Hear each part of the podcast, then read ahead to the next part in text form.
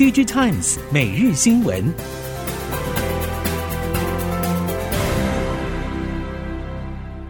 什么？逐客到日本只要五分钟？什么？逐客到欧洲只要五分钟？嘉利利旅行社新竹分公司盛大开幕，专办精致日本、欧洲蜜月、肯亚、土耳其。家族旅游、亲子同乐、欧洲自由行，只要你想去，没有办不到。嘉丽丽旅行社拉近你和世界的距离，立刻上网搜寻嘉丽丽旅行社。听众朋友们好，欢迎收听《Digital Times 每日新闻》，我是王方月，现在为您提供今天的科技产业新闻重点。首先带您关心，台积电董事长刘德英宣布，二零二四年股东大会后退休，外界大多揣测理由应该是和美国亚利桑那厂从二零二零年宣布兴建后争议不断有关。不过，半导体供应链表示，美国厂宣布动工至今风波不断，近期焊装机进度相当缓慢，但不会因为这次高层人事变动而有所搁置，或有能力与美国政府重议条件等重大改变。台积电美国厂现在已经建至 Mini Light，今年底多家供应链已经开始少量供货，预计明年第一季开始试产，第一季四纳米产能拉升速度将明显减速，第二期的三纳米也是，也就是美国厂虽然是先进制程设计，但产能规模将缩水，一切都缩小放慢。美国政府在十九号发布公告，将十三家中国企业列入未经核实清单，其中富联精密电子有限公司以及南宁富联富贵精密工业有限公司都是由富士康工业互联网百分之百持有的子公司。对此，工业富联并没有做出任何回应。供应链业者坦言，过去只要专注在产品研发和客户服务，积极去争取更多利润、更好的订单就好。但是现在的实际情况却让业者不得不同时要考量到大环境的氛围，除了客户之外，还要兼顾更多不同单位的感受，等于也是间接为市场设下了新的淘汰机制。近日，关于苹果 WiFi 晶片的市场消息非常多，包括联发科产品有望透过 Apple TV 等非主力产品切入苹果供应链，又或是苹果有可能在二零二五年 iPhone 新机导入自家 WiFi 晶片等。显然，苹果也要把 WiFi 晶片的供应收回自己手中。但业界相关人士指出，从目前传闻的进度以及各种技术限制来说，苹果自研 WiFi 晶片要在二零二五年上路，还是有不小的难度。相关人士认为，对苹果来说，说除非能够透过挖角或招揽一批精锐部队，投入极为庞大的资源进行开发，否则无法在短期内开发出合格的无线联网镜片。台系 PCB 产业在历经一年的修正之后，终于在今年第三季见到曙光。台湾电路板协会指出，第三季台系 PCB 厂产值虽然和去年同期相比下滑百分之十八点四，但季增达到百分之二十二点三，并且多项迹象显示电子零组件衰退即将进入尾声段。台湾电路板协会进一步指出，虽然大多数销售只反映在通路或客户端的库存消耗，后续还是需要时间传递到上游零组件供应链，但但相信在终端库存去化之后，台系 PCB 产业将迎向新的成长周期。预估二零二四年全年产值可以达到至少八千三百亿元，年增百分之七点六。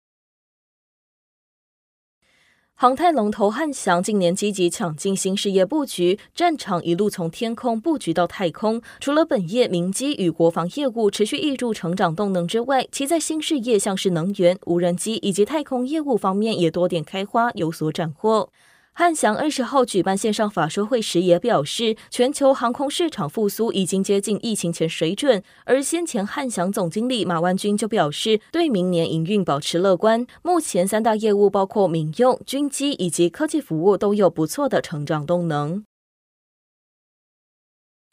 机体厂华邦电与封测厂立诚宣布携手合作，双方签订合作意向书，共同开发二点五 D 和三 D 先进封装业务。未来由立诚提供所需的二点五 D 以及三 D 先进封装，并优先推荐客户使用华邦电的系中介层以及其他产品。而华邦针对 AI 应用的客制化超宽屏元件 DRAM 已经开发就绪，并规划自行投入 Hybrid Bond 先进封装技术发展。预计明年 CUBE 产线将渴望陆续出货，打造边缘 AI 的产业生态圈。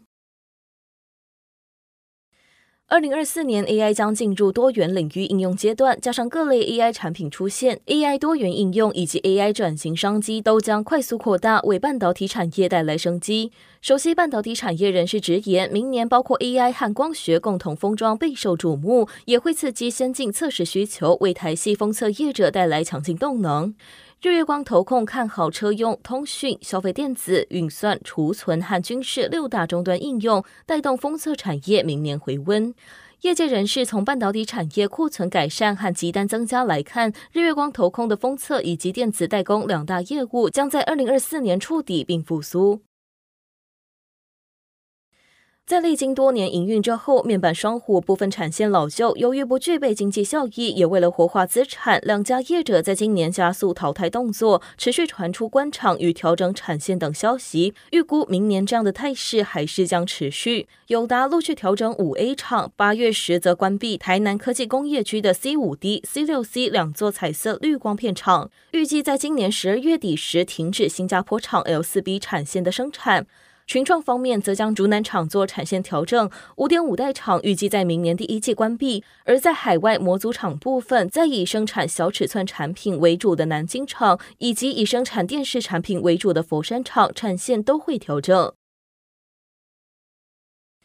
今年中国电动车市场供过于求的情况还是存在，电动车品牌为了创造差异化，都积极追求新功能的导入。其中，汽车内部各类的显示面板成为最容易创造出关键亮点的应用，也让车用显示驱动 IC 市场竞争变得越来越激烈。目前台系 IC 设计仍然是车用驱动 IC 市场绝对的领先者，奇景是这波趋势的最大受益者。虽然今年车用显示驱动 IC 需求多少因为客户库存调节而稍有下滑，但未来发展前景还是非常亮眼。业界人士指出，车用显示驱动 IC 下一波成长动能有可能会在二零二四年源自于面板技术的进一步升级。